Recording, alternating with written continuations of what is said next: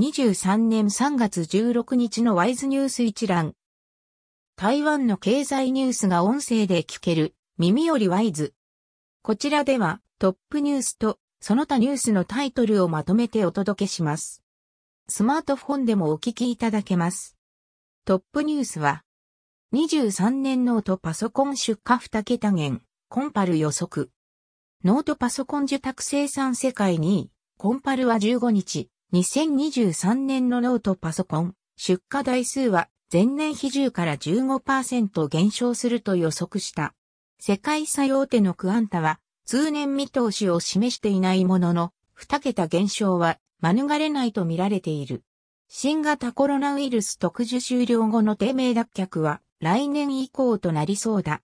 16日付経済日報などが報じた。その他のニュースタイトルは、サムスンが半導体新工場計画 TSMC の優位性続く。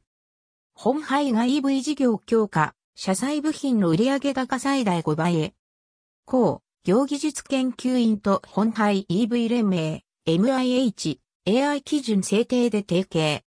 ユービックの小型無線基地局、理系が日本販売へ。モバイルゲーム、ルナ、AI 活用で開発へ。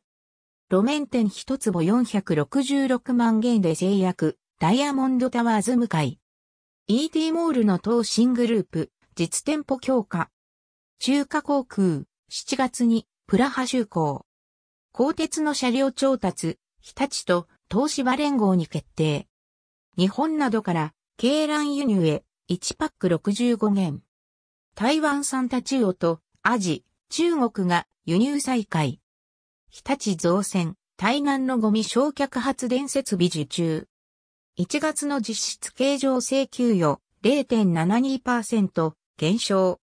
来清徳、民進党主席、総統選党内予備選に登録。米下院再出位の議員団法隊、再総統と会談。ホンジュラス、中国が台湾断交条件に有志か。中国軍機3機が中間線越え。域内感染8855人、前週比5.8%減少。台北市の公営住宅1ヶ月のお試し期間に賛否。以上ニュース全文は会員入会後にお聞きいただけます。